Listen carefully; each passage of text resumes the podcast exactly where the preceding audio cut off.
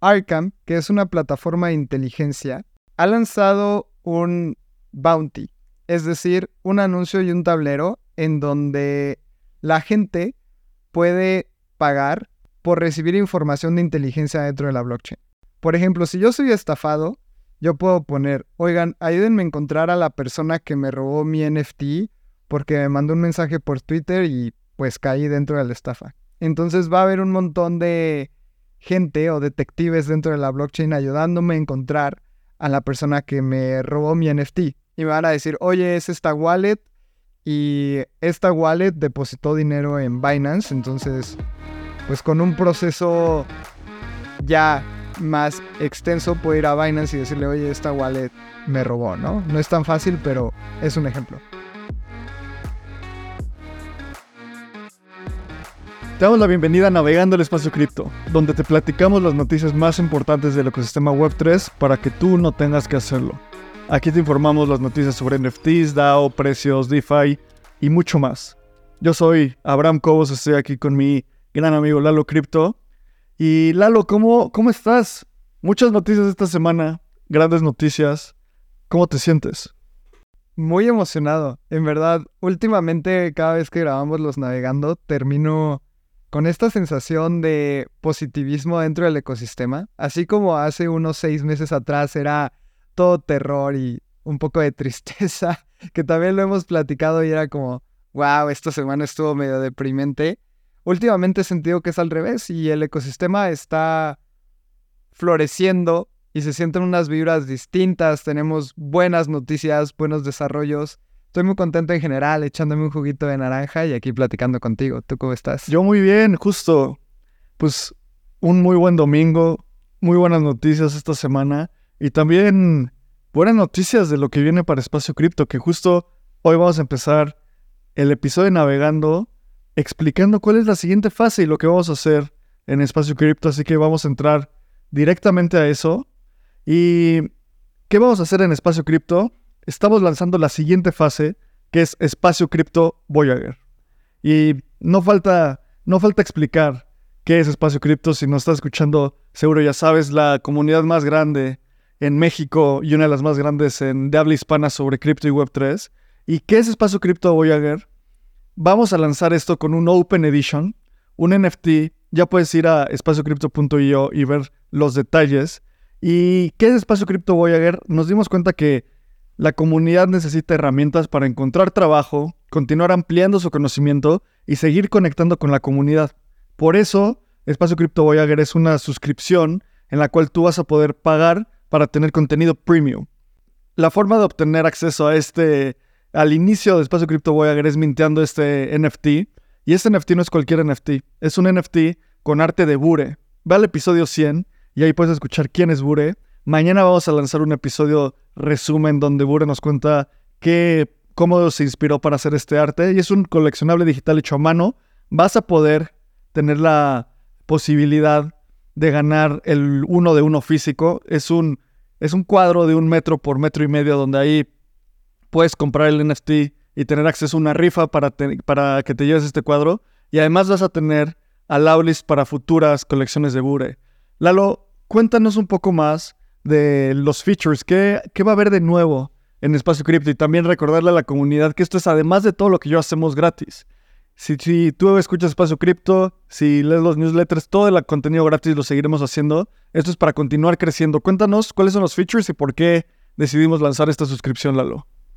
Exacto, justamente hablamos con todos los usuarios de Espacio Cripto y queríamos saber qué necesidades tenían en el ecosistema. Así que las tres principales son te vamos a ayudar a encontrar trabajo. Vas a tener acceso previo a becas, reporte semanal de 10 puestos de trabajo dentro de la industria. También vas a poder ampliar tu conocimiento porque vas a tener un reporte de investigación bimestral, reporte mensual de airdrops que han estado muy calientes y justamente vamos a hablar de uno. También puedes conectar con la comunidad porque vas a tener acceso previo a eventos de la industria y vamos a tener Voyager Club que va a ser un club exclusivo para la gente que esté dentro de Voyager. Así que este tipo de cosas me emocionan un montón porque es llevar espacio cripto al siguiente nivel.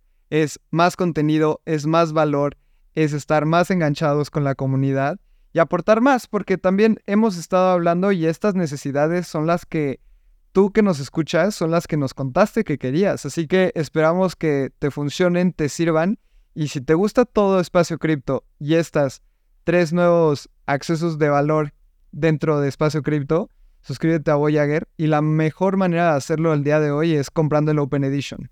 100%. Una cosa importante es que Espacio Cripto lleva más de dos años y medio y cuando, bueno, cuando empezamos bajamos varios, un par de grants, pero hemos aplicado a tal vez más de 100 grants y hemos recibido alrededor de 6 o 7. Entonces, la forma que queremos continuar creciendo es una forma que esté muy apegada a la comunidad, como siempre decimos, y recircular estos activos, lo que recibamos, para darle más valor a la comunidad. Y la primera prueba de eso es que en las próximas semanas vamos a anunciar las dinámicas para, para que tú apliques y tengas acceso a becas con un valor de más de 500 mil pesos mexicanos para aprender a programar con Levagon. Esto es un beneficio para la gente que esté suscrita a Voyager. Y algo importante es que un Open Edition es un NFT, que es como un print. Es algo que tú puedes comprar, puedes comprar uno, puedes comprar 10, puedes comprar 100, y muchas personas van a tener el mismo arte. Hicimos esto para para lanzar Voyager de una forma muy nativa Web3. Y si compras uno de estos Open Editions, vas a tener dos meses de Voyager y un ticket para ganar el, arte de Bure para esta rifa. Si compras dos, vas a tener seis meses de Voyager y tres tickets para la rifa del arte. Si compras tres, un año de Voyager y siete tickets. Y si compras cuatro o más, dos años de Voyager y 12 tickets. La suscripción de Voyager va a costar 11 dólares y el, precio por precio de este NFT es de 30 dólares. Entonces, si compras desde 2 y 3, vas a tener un ahorro ahí y vas a estar en la comunidad desde el día 1. Y mañana vamos a hablar con Bure. Vamos a publicar este episodio donde Bure nos cuenta qué onda con el arte, de dónde vino, eh, cómo se inspiró. Entonces, antes de entrar a las noticias, vamos a dar el anuncio de un nuevo patrocinador que tenemos, Optimism. ¿Te gustaría ser parte de una revolución cooperativa en el mundo de la Web3? Descubre Optimism, la capa 2 que está cambiando el juego. Optimism no solo es una capa 2 de Ethereum con transacciones más económicas y rápidas. Es un colectivo de constructores, empresas y miembros de la comunidad que trabajan en conjunto hacia la visión de Optimism. La visión de Optimism busca reinventar la organización y la economía digital, fomentando la creación de bienes públicos, la economía regenerativa y busca recompensar el impacto positivo. Optimism construye un futuro de coordinación y colaboración en la Web3.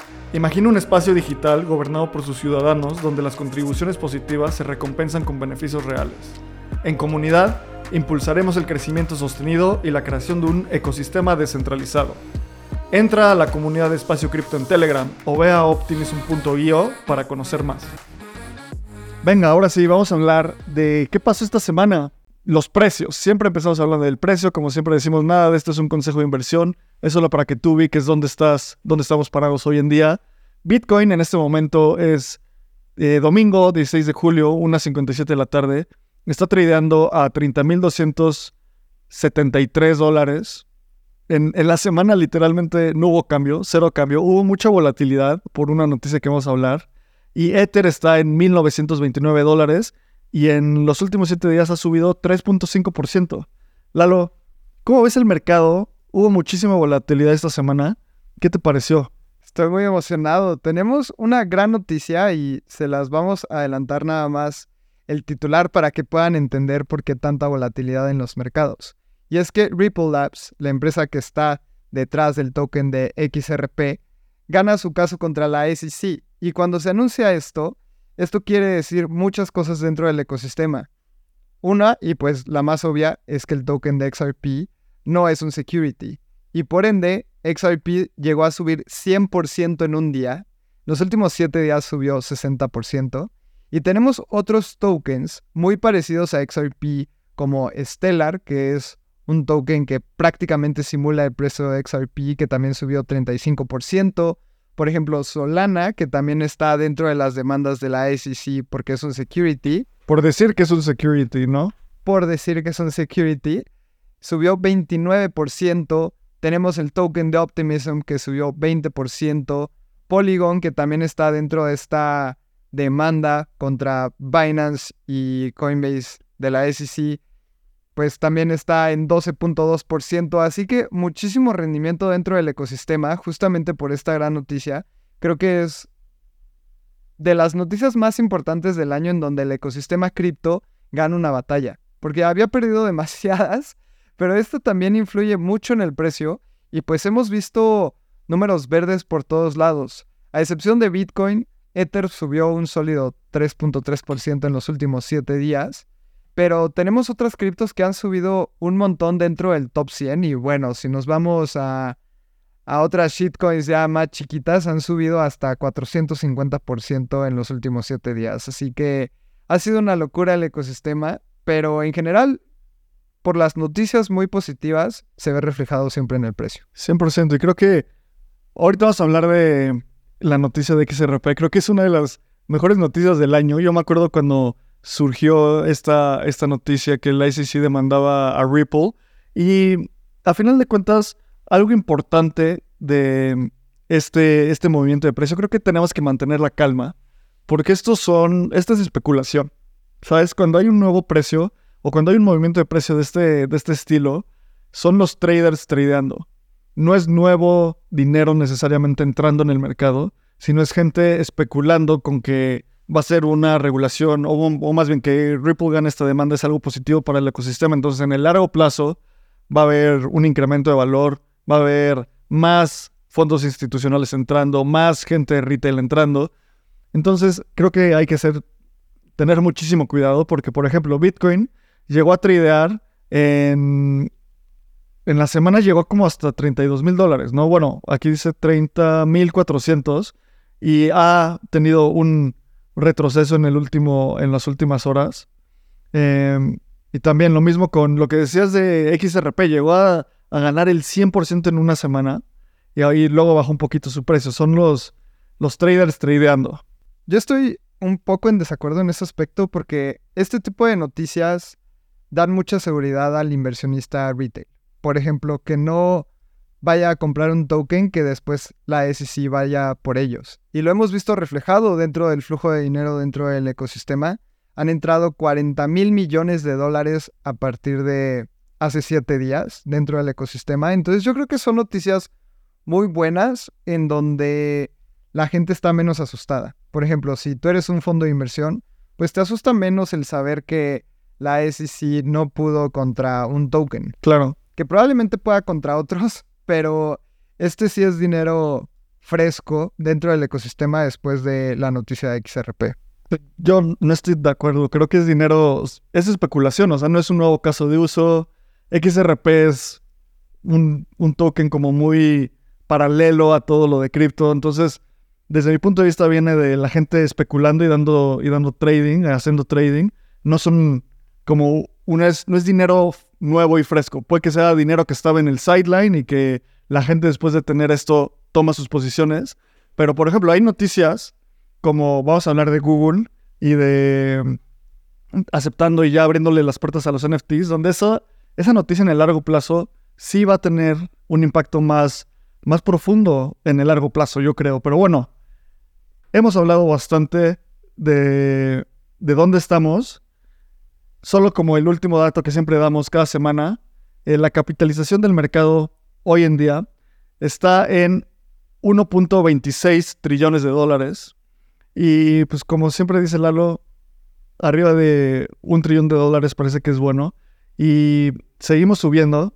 Y como, como dije en el episodio pasado, parece que ya vemos a un toro ahí alejado en la colina intentando llegar a nosotros o sea, yo siento que ya estamos entrando muy cerca del spring, o sea, ya estamos saliendo un poquito del bear market, pero quién sabe, puede que de repente caiga otra noticia que nos lleve, pues de nuevo al bear. ¿Tú cómo te sientes en ese tema? Con el conjunto de buenas noticias es más fácil poder esperar un, un bull market.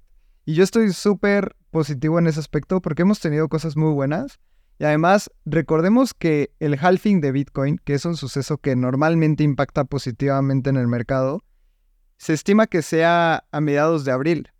Así que también ya no falta mucho, abril del próximo año, para que tengamos este suceso y normalmente la gente invierte desde antes. Así que, en mi opinión, se vienen cosas muy interesantes. Esta noticia para mí de, de Ripple se vuelve un catalizador de, de dinero dentro del ecosistema. Da más confianza, en mi opinión.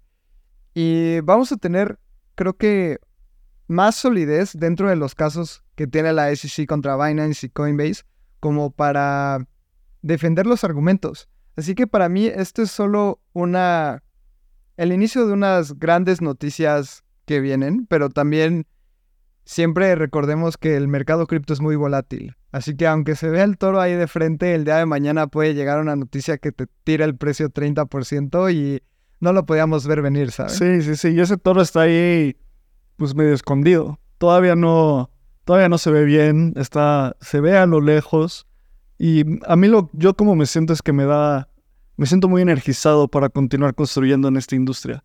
Como decías, Lalo, había navegando, ¿te acuerdas que estábamos, salimos tristes, así como, uff, tenemos que seguir dando las noticias de Sam Bankman Fried. Y también hay noticias de, de ese tipo de fraudes que se están empezando a cerrar están empezando a haber consecuencias para la gente, eso me da energía porque, no sé, la gente cripto no se merece tipo de, ese, ese, tipo de cosas. Nos merecemos buenos productos, nos, nos merecemos buena legislación. Y ahorita, pues con mucha... Siento que mucha gente en la comunidad se siente como yo, como más energizados para construir. Y, a ver, vamos a hablar de la noticia que decías, la más importante de la semana. Es que, un resumen. En diciembre de 2020, o sea, hace más de dos años, la SEC demandó a Ripple por tener, por haber hecho una venta de securities. Si se acuerdan, un security es un activo que pasa por el Howey test, que tiene cuatro dimensiones, tiene que ser una inversión de dinero, esperando rendimientos, resultado de las, eh, del resultado de alguien más, o sea, resultado de las acciones de alguien más. Entonces, la SEC demanda a Ripple nos tomó un, bueno, le tomó a Ripple Labs toda esta, esta ejecución más de dos años y al final una jueza de distrito de los Estados Unidos definió que XRP no es un security y que la compra y venta de XRP en exchanges no es un no está infringiendo una compra y venta de securities. Esto es fascinante porque nos da muchísima certidumbre de que los criptoactivos que están tradeando en exchanges no son securities. Y, a ver, XRP es una de las de los tokens más centralizados en la industria y hasta está en esa línea de gris de, a ver, es cripto, no es cripto, porque su red de validadores es como súper centralizada, es, es, es aplicada para hacer como, es usada para hacer transferencia de dinero a nivel internacional. No es algo como Ether que es una red descentralizada de validadores. Y una de las cosas que me pareció más interesante de este caso es que la jueza dijo, a ver, hubo unos contratos de XRP que sí fueron securities. Esos contratos, cuando Ripple Labs le vendía tokens XRP a fondos de inversión, eso sí es un contrato. El contrato per se es un security, pero el activo no es un security. Primero me, me costó un poco de trabajo entender esto, y para mí, después lo entendí de una forma muy simple. Imagínate que tú tienes un campo de aguacates y le dices a alguien, oye, dame tantos millones de pesos y yo te voy a estar pagando semana a semana como un... Tú eso que me diste de inversión, yo te voy a dar con rendimientos. Ese contrato es un security. Eso no hace a los aguacates un security. Entonces, este, este dictado es algo súper positivo y siento que es una de esas noticias que como que empujan un poco más al, al toro y nos acercan al toro un poquito más. No, estoy súper de acuerdo y también algo que hay que entender es que si XRP no es un security, entonces prácticamente nada lo es. Porque, como dice Abraham, el contrato puede ser un security, más el token no lo es. Entonces ese mismo argumento puede ser utilizado para un montón de cosas en distintos tokens. Por ejemplo, con Solana, pues sí, o sea, es un tema de centralización y de hecho estaban viendo que la fundación de Solana podía tener algunos indicios de securities. Más lo que pueden argumentar es que, pues dentro del contrato de investment, tal vez ese contrato va a ser un security, pero el token no lo es. Entonces es algo que se puede argumentar y eso termina en una, pues, en un fee de parte de, de Solana o de este tipo de empresas, de Ripple, etcétera, pero va a ser algo que van a pagar, bueno, ten 30 millones de dólares, lo siento mucho, pero el token puede que no se vea afectado.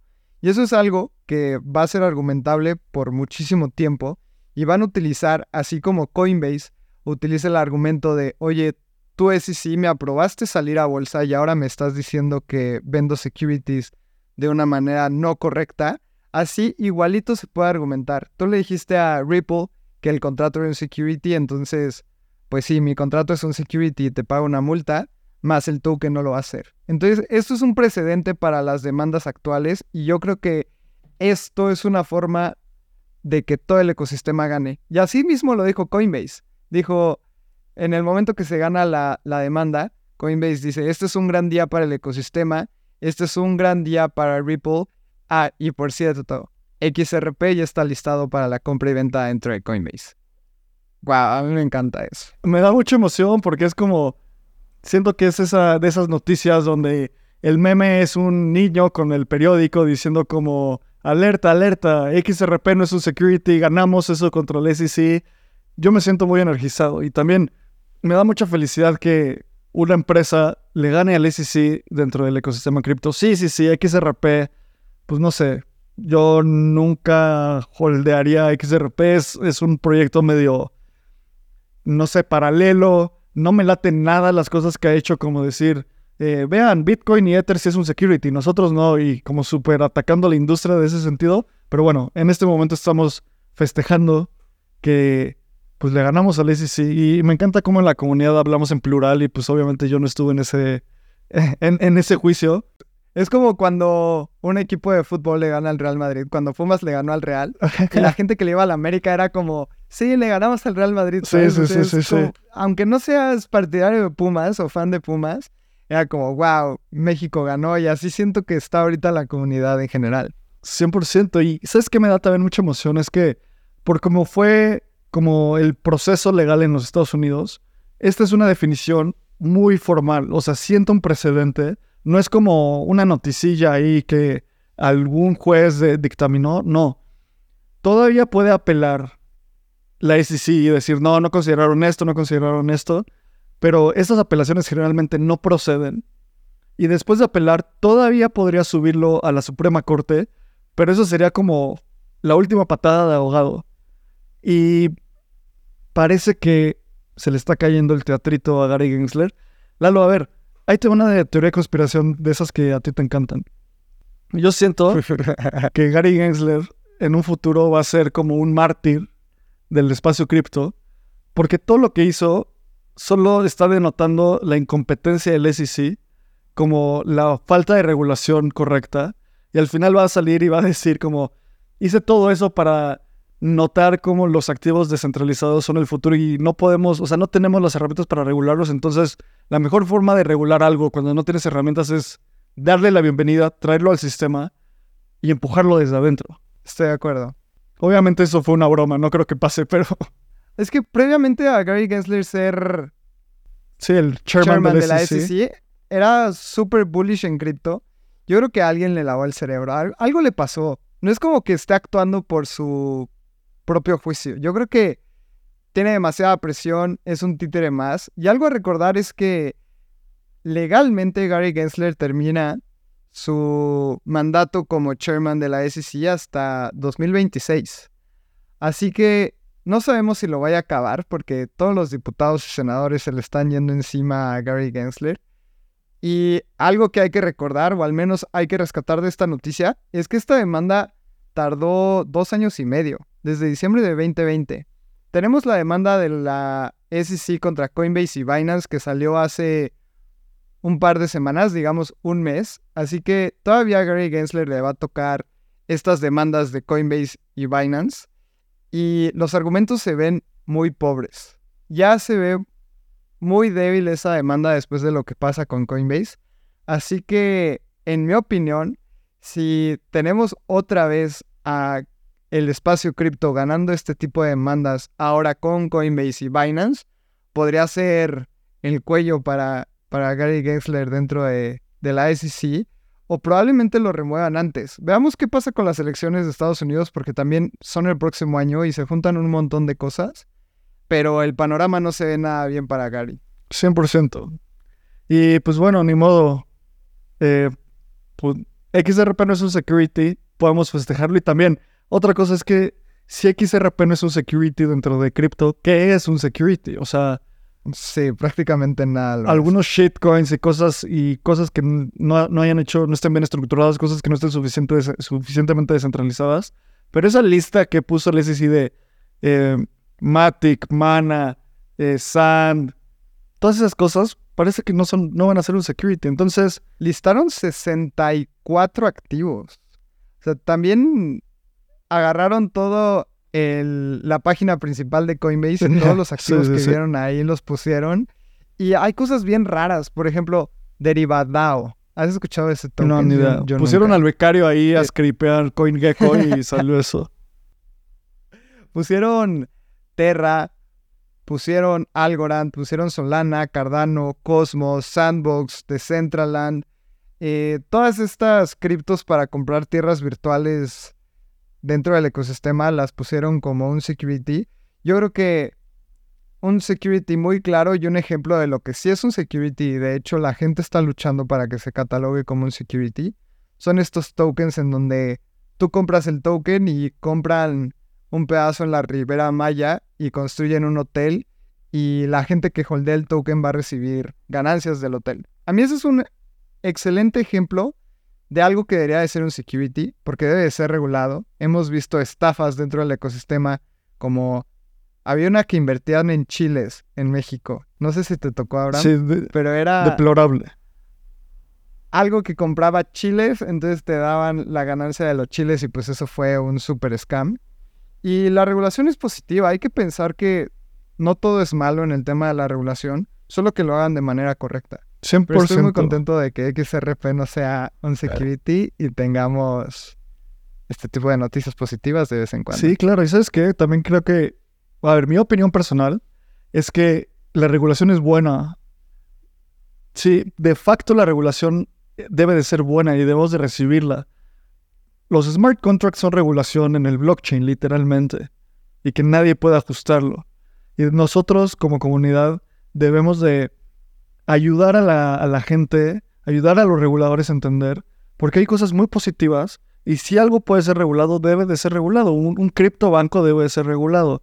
La, no sé, Coinbase es una empresa pública regulada. Bitso tiene las licencias de regulación eh, de la ley FinTech en México.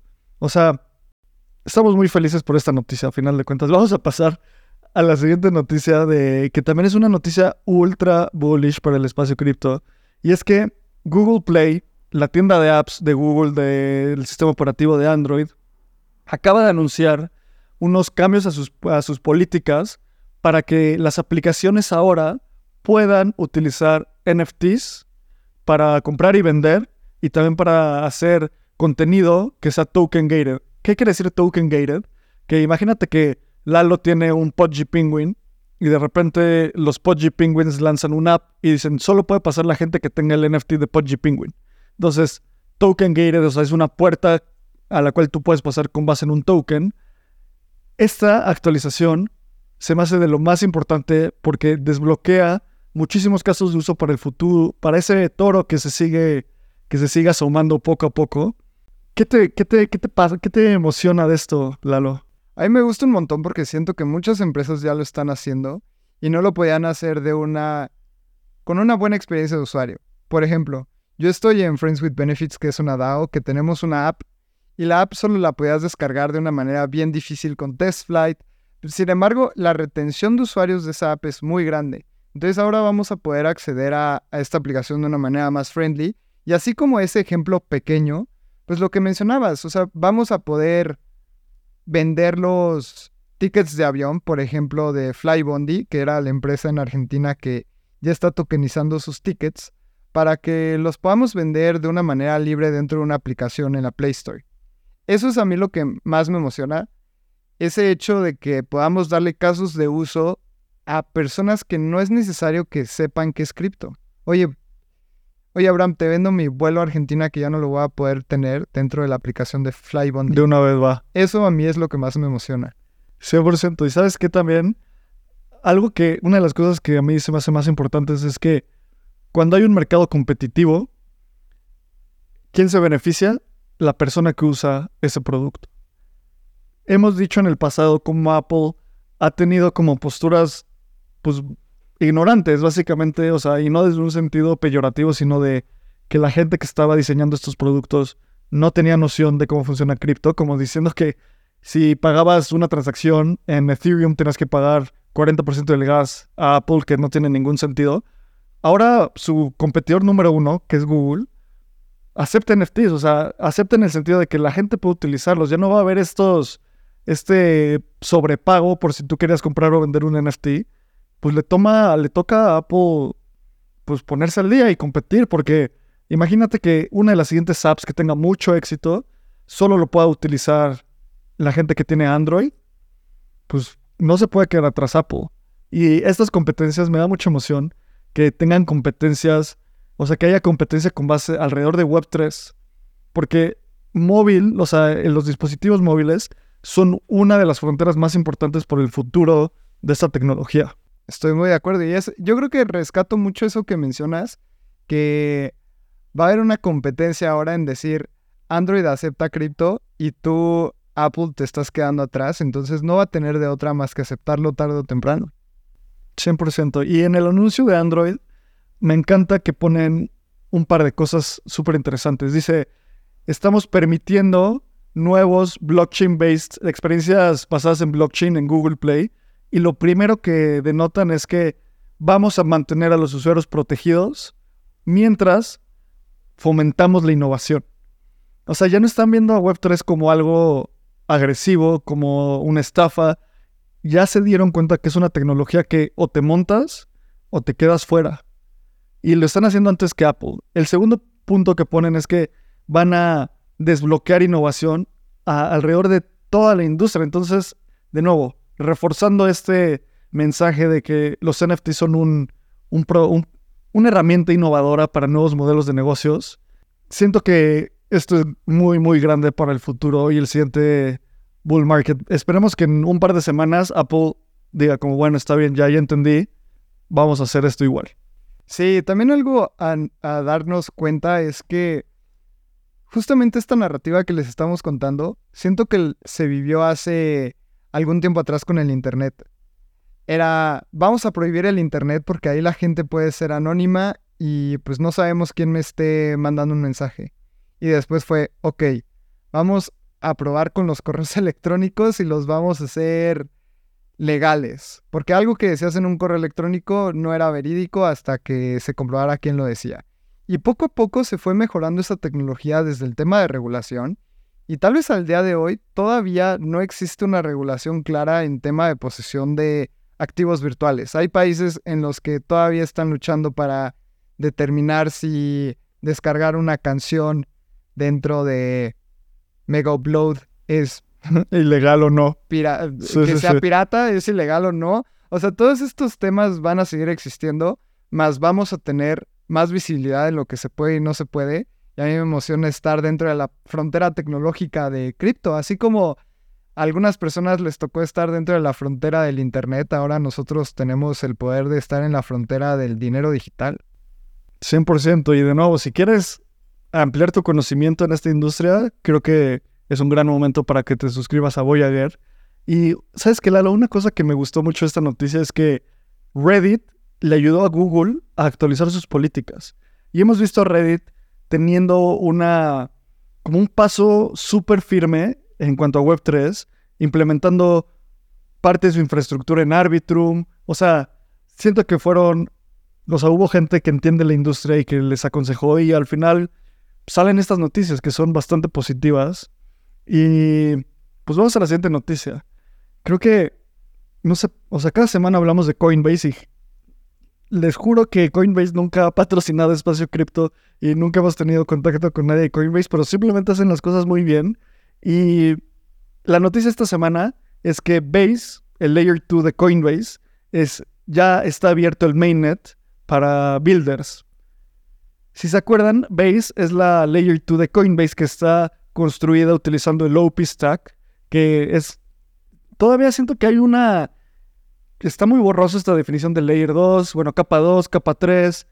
Técnicamente esta es una capa 3, pero en realidad está al mismo nivel lógico que una capa 2. Entonces, creo que tendremos que hacer un newsletter explicando justo esa diferencia entre capa 2, capa 3, todas estas cosas.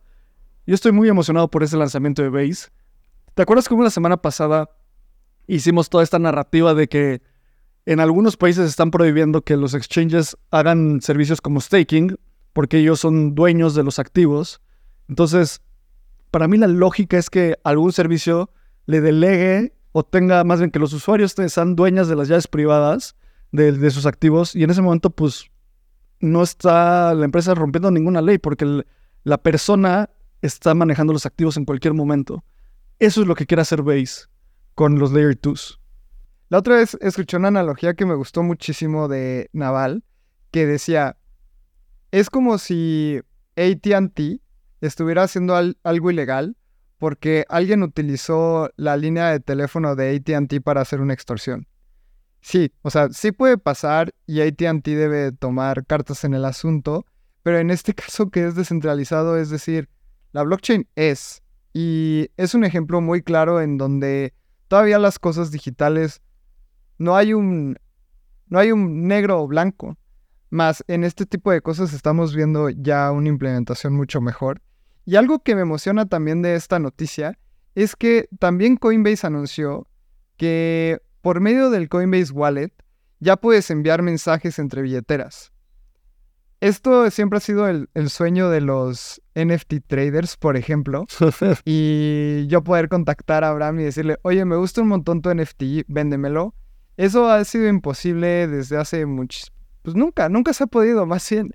Y este tipo de cosas, pues también es un tema de gran innovación dentro del ecosistema. Y como dices, Coinbase todo el tiempo nos está dando de qué hablar. Y muy noticias buenas. Muchas noticias buenas, sin duda alguna. Y si, eres builder y quieres aplicar, bueno, empezar a usar eh, Base, ya puedes ir.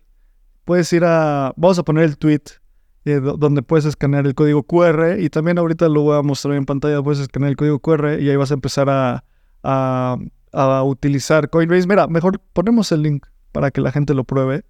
Y métete al Discord de Base. Y ahí. A mí me emociona mucho. O sea, siento que es un salto muy, muy lógico. Y creo que lo que dije la semana pasada, donde uno de los principales retos del siguiente bull market será la interoperabilidad. Híjole, creo que esto es otro indicio de eso. ¿Por qué? Porque en el momento en el que la liquidez esté segregada entre diferentes layer 2, eso puede ser algo que le meta fricción a los flujos de dinero.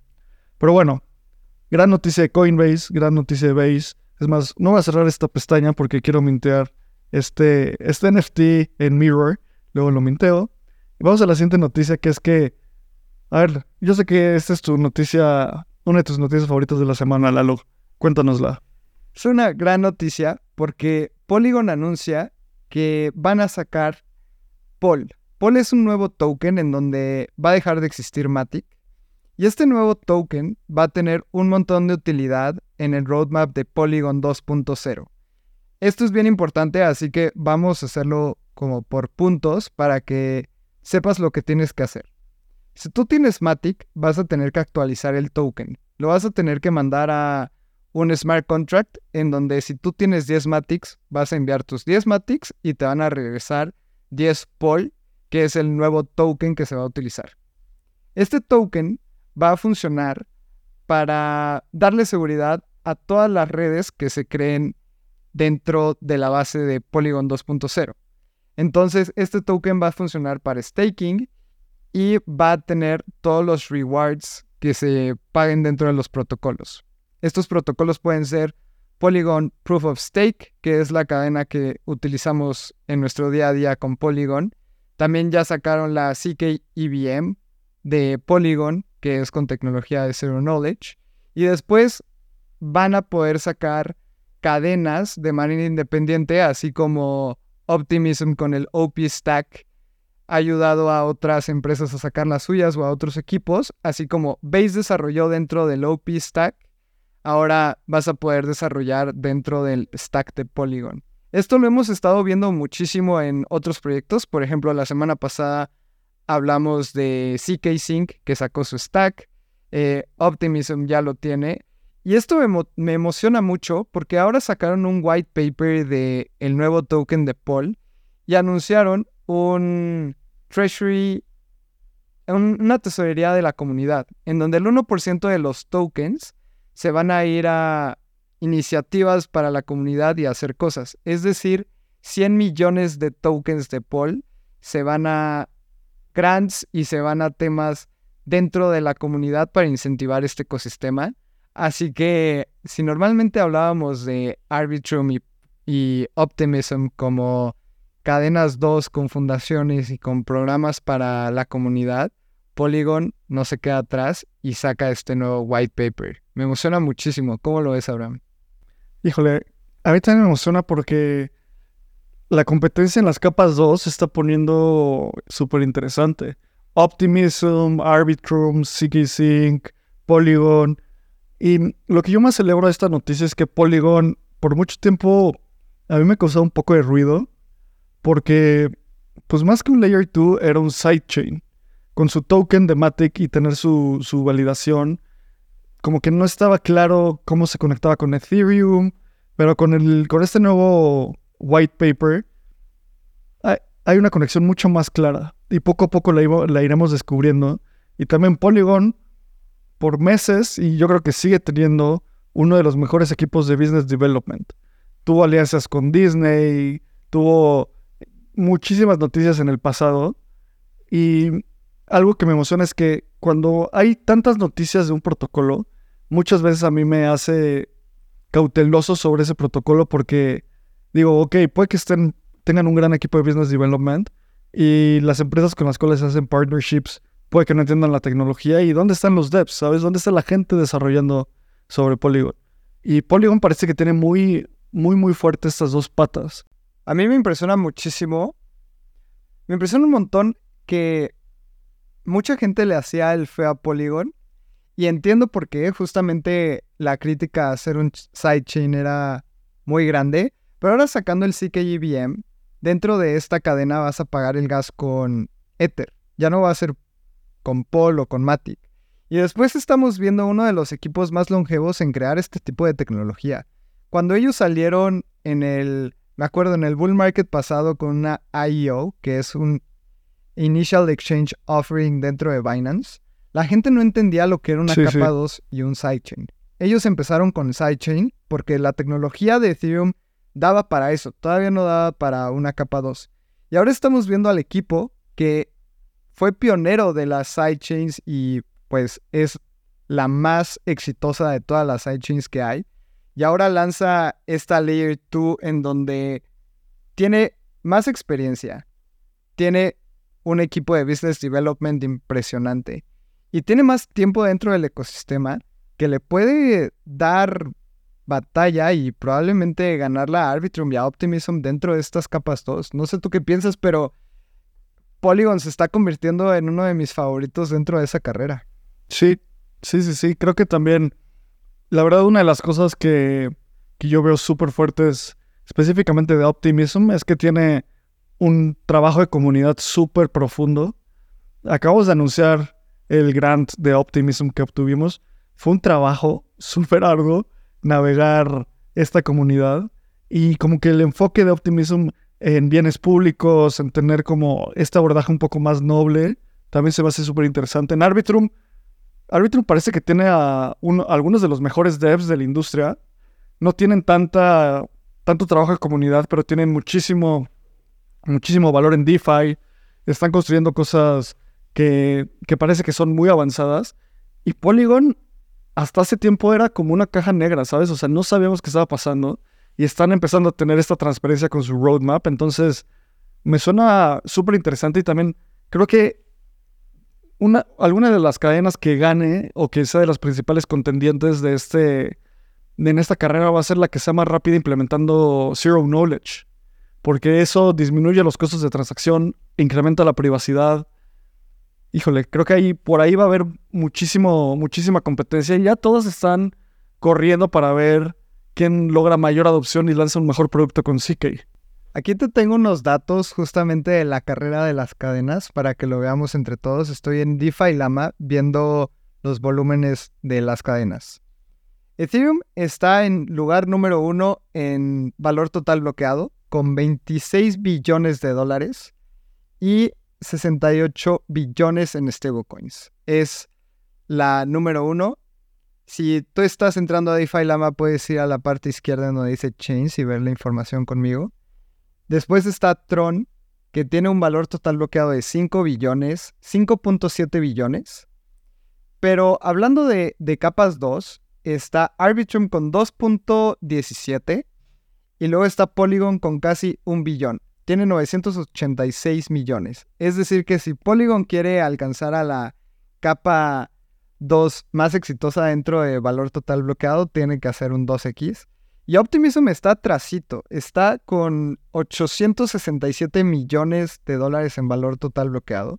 Y como decía Abraham, siento que cada cadena tiene su, su poder, su superpoder. Optimism, el de la comunidad, es impresionante. Tenemos a Arbitrum, que es el del desarrollo, y sabemos que su sequencer es el que genera más rendimiento y más dinero para, la, para el ecosistema. Y después está Polygon con su superpoderío de business development. Así que son unos superpoderes muy válidos en cada cadena. ¿Tú cómo lo ves, Abraham? Creo que son muy buenos argumentos en todos lados como para entrarle al tú por tú esta batalla entre estos tres titanes. Sí, 100%. Y lo que me emociona es que, pues, solo, solo que usarlos, divertirnos, tocar los productos. Creo que el abordaje de comunidad o business development, yo siento que en el largo plazo, tener un enfoque de comunidad tiene más impacto porque Hoy si nosotros construimos un proyecto, ese espacio cripto, probablemente donde lo pongamos es en, Optimism, porque somos cercanos a esa comunidad, nos ha, sido como muy impulsor de, Latinoamérica y este tipo de efectos en el largo plazo se va a ver cómo, cómo se van a desencadenar. Creo que de nuevo, regresa al tema de interoperabilidad. En un futuro, al final, toda la interoperabilidad recae en Ethereum, que es la capa, la capa de settlement de, todas estas cadenas. Pero tiene que haber algo mismo que no tenga, no tengamos que pasar por Ethereum para hacer, utilizar todos los, estos Layer 2, ¿sabes? Vamos a ver para dónde va y la verdad solo queda estar expectantes y ver que, a dónde nos lleva esto. Me emociona eso de que mencionas de disfrutarlo, porque nosotros como usuarios, imaginemos Ethereum como gasolina, que todos vamos a tener que usar gasolina y después es coches híbridos, coches, eh, no sé, todo terreno y podamos disfrutar todo el tipo de coches dependiendo de la cadena que nos guste y para qué lo queramos. Así que eso es una gran analogía para que le expliques a tu mamá que es una capa 2 y por qué Ethereum es importante dentro de todas ellas. Pero va a ser muy emocionante. 100%. Y bueno, vamos a las noticias, a más noticias que son buenas noticias, amargas pero buenas noticias. Y la noticia es que Celsius y su CEO, Alex Mashinsky, ahora enfrentan cargos criminales, además de los que ya tenían contra el SEC, la FTC y diferentes reguladores americanos. Y resulta que ahora se les está cargando a, a esta empresa y Alex Mashinsky de fraude. Si se acuerdan, Celsius es esta empresa donde tú depositabas tus activos y te daban un rendimiento. Lo que dicen estos nuevos cargos criminales de fraude es que utilizando, utilizaron fondos de los usuarios para hacer volumen falso y subir el precio de Cell, que eso es un fraude. Y Lalo, ¿por qué, ¿por qué pueden hacer esto empresas como Celsius? ¿De inflar los precios o qué? Pues sí, porque tienen los fondos de los usuarios. Si no tuvieran los fondos de los usuarios, si, si la gente pudiera custodiar sus propios activos, esto no pasaría. Entonces, qué bueno que empiecen estos cargos. Ahí el tema es que Celsius te decía, genera el 6% de rendimiento conmigo y te, lo voy a dar en un año. Y pues tú como usuario dices, bueno, lo van a meter en staking de Ether. Y no, ellos iban y se lo daban a Pompeaban su precio. Para Sí, que sí, Capital compre Bored Apes. Y si el precio de Bored Ape baja, entonces también el dinero de los usuarios. O fueron e invirtieron 300 millones de dólares en una minería en Kentucky, cuando Celsius nunca sabía, nunca antes había invertido en minerías de Bitcoin. Entonces, el tema es que lo marketeaban como un rendimiento prácticamente seguro y por detrás era más bien como un fondo de inversión de súper alto riesgo en donde la gente pues prácticamente perdió todo su dinero por ello, ¿no? Es como si yo, Abraham, te digo, dame lana y la meto en CETES y en lugar de irlas a meter a CETES me voy al casino y veo si gano y te regreso tu lana, ¿no? Ese es el problema Claro. principal. Sí, y de nuevo creo que el principal, una de las cosas que más impacta aquí es que estos, estas empresas centralizadas deben de estar reguladas. ¿Por qué? Porque tienen el control de los activos de las personas. Ahí es cuando hablamos de que la regulación es importante y necesitamos tener esto para que no haya estos fraudes. Y creo que qué bueno que se les imputen estos, estos cargos. Y otra noticia en, en esta, en este drama de, de los fraudes en cripto es que si tú tenías dinero en FTX, ya puedes reclamar e iniciar a reclamar que tenías dinero ahí para que te, pues, te paguen un poco de lo que perdiste. Ojalá, ojalá no hayas tenido fondos ahí. Si los tuviste, también lo entiendo. En su momento era un exchange. Pues nadie lo vio venir, honestamente. Entonces puedes ir a claims, c l a i m s ftx.com y poner ahí tu, tu pedido para que te restituyan tus fondos. ¿Tú hiciste esto, Lalo, que tenías ahí tu lanita? No, no, no, justamente Diego, que es que nos ayuda a recopilar las noticias más importantes de la semana, cuando lo puse dije, wow, lo tengo que llenar porque cualquier dinero es bueno.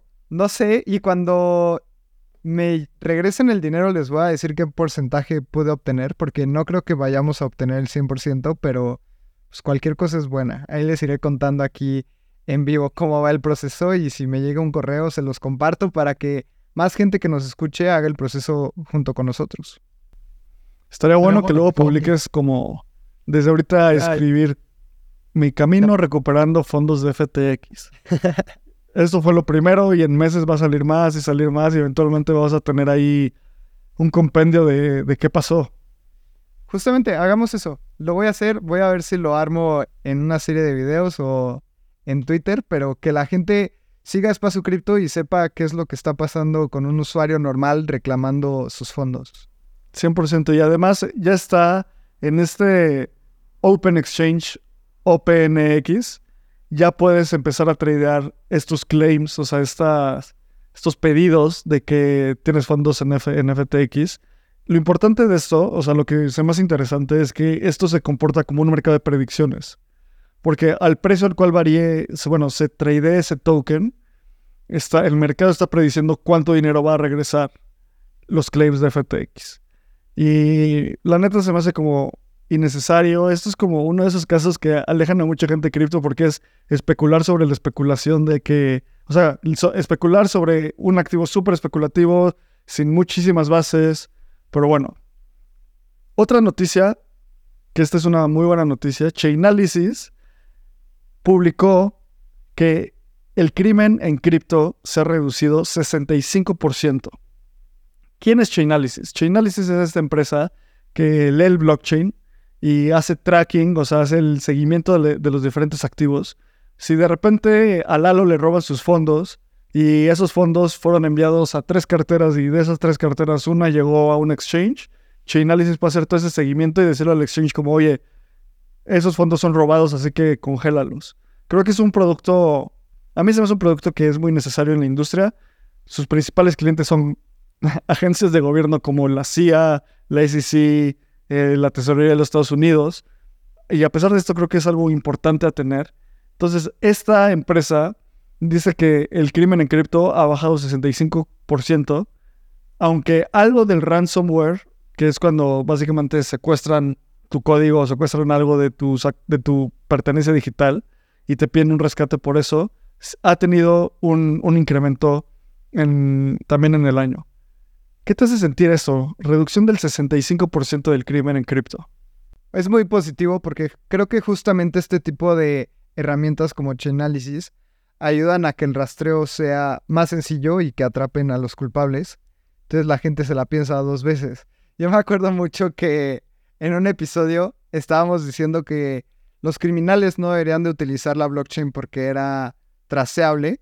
Y tú muy bien dijiste que solo los criminales tontos la usan, porque justamente puedes ver toda la inteligencia que hay detrás y todo el ecosistema detrás de tu transacción. Así que gente como ZachXBT, que si no sabes quién es, él es una persona anónima que investiga a todos los scammers, pues justamente utiliza Chainalysis, todas las entidades de gobierno utilizan Chainalysis, los exchanges utilizan este tipo de herramientas como Chainalysis para identificar de dónde vienen los depósitos. Entonces, si alguien manda fondos de Tornado Cash, por ejemplo, el exchange puede saber que esos fondos vienen de Tornado Cash o que vienen de una wallet que previamente había sido utilizada por entidades de terrorismo. Entonces, la inteligencia detrás de estas herramientas han venido siendo mucho mejores para rastrear scammers, criminales, etc. Pero también cabe recalcar que este 65% del volumen disminuido, pues también disminuye porque hay menos actividad dentro del ecosistema en general. Entonces, puede ser también un factor. Sí, creo que, o sea, ahí lo importante es que la gente no está cayendo en scams. Y eso es porque, pues cuando se enfría el mercado, probablemente la gente no quiere entrar. Pero cuando el mercado está caliente, todo el mundo le quiere meter dinero. Y a final de cuentas, esto ha reducido 65% y lo, lo riesgoso es que la cantidad de dinero en ransomware sí ha incrementado. Estamos por ahí de, de 550, de 450 millones de dólares, cuando el año pasado, ah, para inicios de julio, estábamos por ahí de 280. Entonces sí ha habido un incremento, un diferencial aquí. Pero bueno, eh, me gustan estas noticias porque pues podemos darlas. Imagínate que pudiéramos saber cuánto dinero se utiliza en estafas en fiat, en el dólar. Sí, o para comprar drogas con efectivo. Exacto, o sea, literalmente. O sea, qué bueno que podamos ver esto y qué, qué bueno que esté reduciéndose el total, qué malo que suba ransomware. Y vamos a la siguiente noticia, una de las últimas.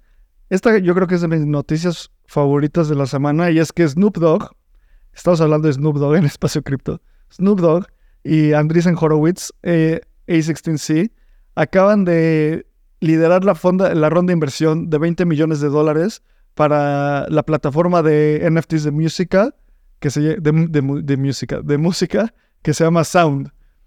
Esta empresa lo que hace es ayudarle a los artistas a generar NFTs de sus piezas, eh, de sus piezas musicales. Y esto es para romper diferentes esquemas como Spotify, como Apple Music, donde por ejemplo en Spotify un artista recibe 0.003 bueno, dólares, o sea, es décimas de centavo, tres décimas de centavo por cada stream. Con un NFT podrían vender un Music NFT de un dólar para un usuario y eso les generaría mucho más que generar este tipo de streams. Voy a hacer una cuenta rápida mientras... ¿Tú qué opinas, Lalo? a mí se me hace muy interesante, pero también hay que tener un montón de cuidado. Justamente estas plataformas lanzaron un disco de Rihanna, no sé si lo recuerdan, que después salió en OpenSea. Y este disco de Rihanna prometía un retorno de inversión sobre las reproducciones de la canción. Entonces, por ejemplo, si tú tenías este disco con mil personas más, pues por cada reproducción se llevaban 0.003 dólares y eso se repartía entre Rihanna y los holders. Eso para mí es un security. Y los securities deberían de ser comprados y vendidos dentro de plataformas reguladas por la SEC. Y justamente ahí regresamos a la noticia del principio. Esto no quiere decir que un security sea malo. O sea, tú puedes ir a GBM o a cualquier casa de bolsa y comprar una acción que es un security, pero tienes que ir a un lugar regulado. Al final, solo son las reglas. Si tú quieres apoyar a un artista y quieres comprar el NFT por tenerlo como coleccionable, es como ir a comprar un vinilo y punto. Entonces, para mí esto se me hace súper positivo, nada más hay que entender las reglas del juego y saberlas jugar. 100%. Y la cuenta que quería hacer es, para que un artista haga mil dólares de ganancia en Spotify, tiene que tener alrededor de 333 mil reproducciones de su canción. Wow. Imagínate, mil dólares. Si venden 10 NFTs de 100 dólares, va a ser lo mismo que tener 33 mil, 333 mil reproducciones. O sea, por ejemplo, si Radiohead hoy sacara un NFT, yo iría corriendo a comprarlo, porque soy muy fan, ¿sabes? Entonces, creo que es esta... Legion tiene este modelo mental que dice que el Internet movía los incentivos para, en lugar de tener un millón de personas consumiendo tu contenido, 100 mil personas podían consumir tu contenido y vivir de eso, con un newsletter o algo así. Ahora, con mil personas vas a tener el mismo resultado por la, capacidad de monetizar el fanatismo. Em, y pues por último, vamos a la última noticia, que también quiero que tú la des, Lalo, porque justo estamos hablando de esto antes de entrar a grabar el navegando. Esta es una noticia un poco polémica, porque Arkham, que es una plataforma de inteligencia, ha lanzado un bounty, es decir, un anuncio y un tablero en donde la gente puede pagar por recibir información de inteligencia dentro de la blockchain. Y les voy a poner un ejemplo bueno y un ejemplo medio negativo. Por ejemplo, si yo soy estafado, yo puedo poner, oigan, ayúdenme a encontrar a la persona que me robó mi NFT porque me mandó un mensaje por Twitter y pues caí dentro de la estafa. Entonces va a haber un montón de gente o detectives dentro de la blockchain ayudándome a encontrar a la persona que me robó mi NFT. Y me van a decir, oye, es esta wallet y esta wallet depositó dinero en Binance. Entonces, pues con un proceso ya más extenso puedo ir a Binance y decirle, oye, esta wallet me robó, ¿no? No es tan fácil, pero es un ejemplo. Pero un ejemplo también que, que me da un poco de miedo es que yo pueda decir, oye, bueno, lo publico ahí en el Bounty, si encuentran cuál es la wallet de mi tío, les voy a dar 100 dólares porque quiero saber cuánto dinero tiene mi tío. Y esto pues puede ser también utilizado para temas un poco turbias. Así que hay que tener un poco de cuidado y por eso la privacidad es súper importante dentro del ecosistema. Y Arkham es una plataforma de inteligencia en donde puedes ver un montón de transacciones, en donde puedes hacer rastreos de wallets. Por ejemplo, les voy a compartir pantalla porque tengo acceso a la nueva plataforma de Arkham. Y para las personas que nos están viendo, estoy proyectando el wallet de Vitalik Buterin. Y para la gente que nos está escuchando se las voy a describir. Vitalik tiene 484 millones de dólares y en Arkham podemos ver, uno, cuántos activos tiene y en qué. Entonces, Ether es un número uno. Después está una shitcoin que se llama Monkeys, que tiene... Que seguro se la regalaron y fue ahí, como es público Vitalik.eth, ahí le hicieron un airdrop no solicitado. Exacto, o sea, le mandaron un montón de tokens de cosas raras. Pero lo que podemos ver es sus holding by chain, por ejemplo, cuánto tiene en cada cadena. Aquí estamos viendo que casi todo su dinero lo tiene en Ethereum, pero tiene 86 mil dólares en Arbitrum. En Optimism nada más tiene 9 mil dólares casi. Tiene en Binance Smart Chain, BNB Chain. Y también otra cosa interesante es que podemos ver a qué exchanges deposita y de qué exchanges recibe dinero. Entonces, él ha retirado a FTX, ha depositado desde Kraken.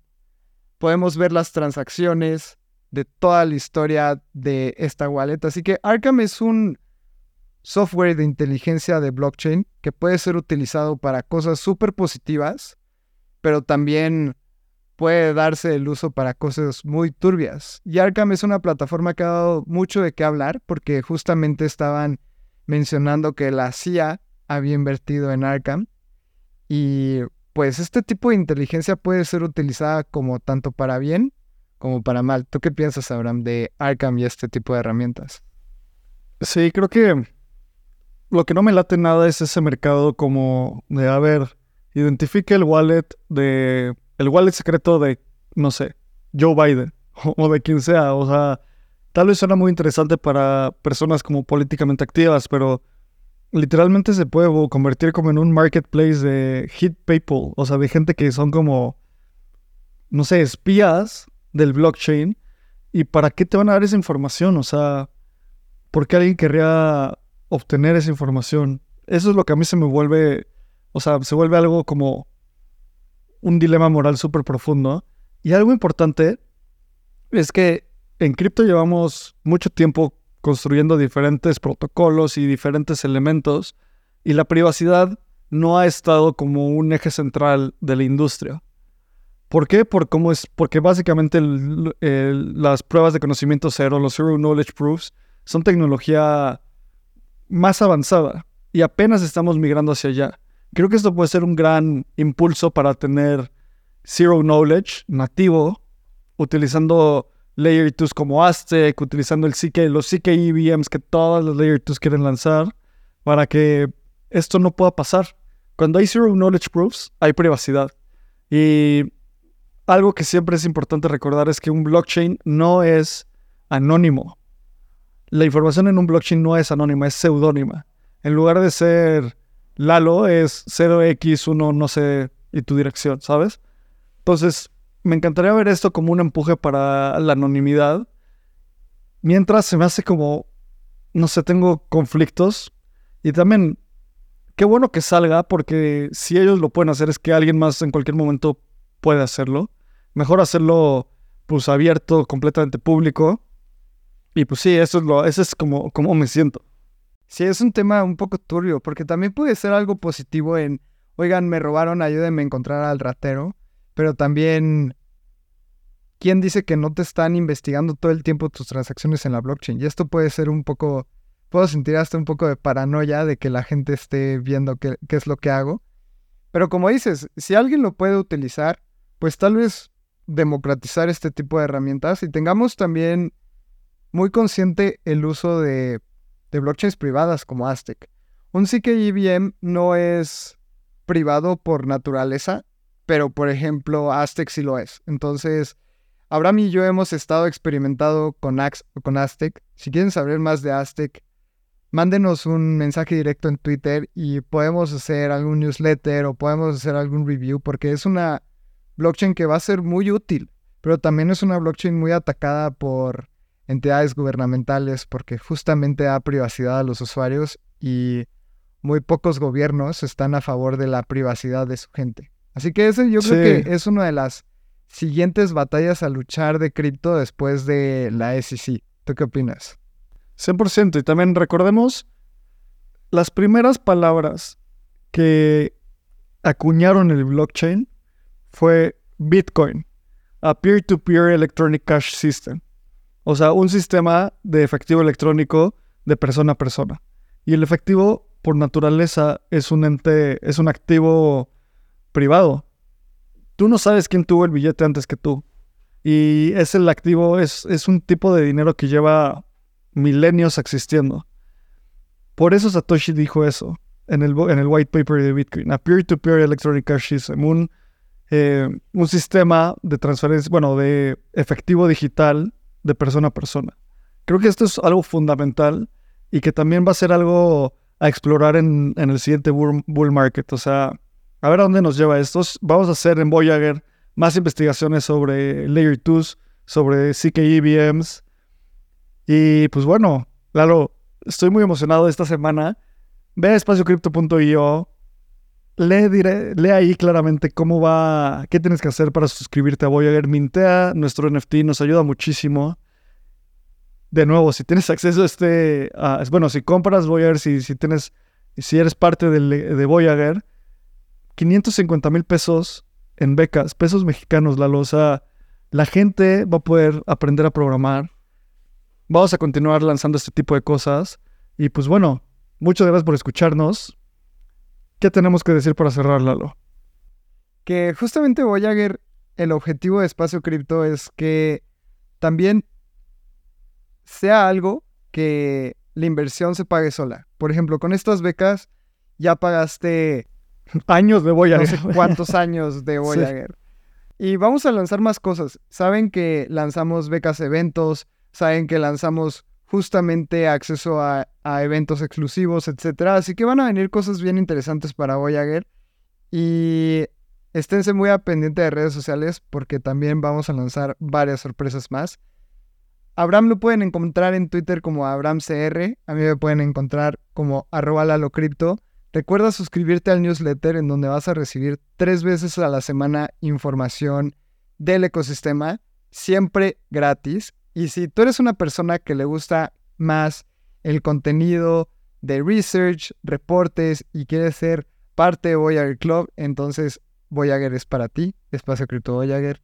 Abraham, creo que es uno de los navegandos más largos que hemos grabado y uno de los más emocionantes, así que muchísimas gracias por hoy y gracias por escucharnos. Gracias a ti y fun fact, con una de las becas que vamos a dar, si te la ganas, es como pagar 17 años de Voyager. O sea, se paga solo, sin ninguna duda. Nos vemos en el siguiente navegando. Este guion de Mundo Futuro lo escribió una inteligencia artificial. Imagina un mundo donde la tecnología se convierte en una extensión natural de nuestras vidas. Donde cada experiencia se eleva a niveles inimaginables de simplicidad. Un mundo donde los límites se desdibujan y las ideas se hacen realidad con un solo toque. El mundo cambiará más en los próximos 10 años que en los últimos 100. Yo soy Jorge Alor. Yo Mario Valle. Y yo Jaime Limón. No te pierdas Mundo Futuro, el principio del fin. Disponible en cualquier plataforma de podcast. Mundo Futuro, Mundo Futuro. With the Lucky Land slots, you can get lucky just about anywhere. This is your captain speaking. Uh, we've got clear runway and the weather's fine, but we're just going to circle up here a while and uh, get lucky. No, no, nothing like that. It's just these cash prizes add up quick. So I suggest you sit back, keep your tray table upright, and start getting lucky. Play for free at LuckyLandSlots.com. Are you feeling lucky? No purchase necessary. Void where prohibited by law. 18 plus terms and conditions apply. See website for details.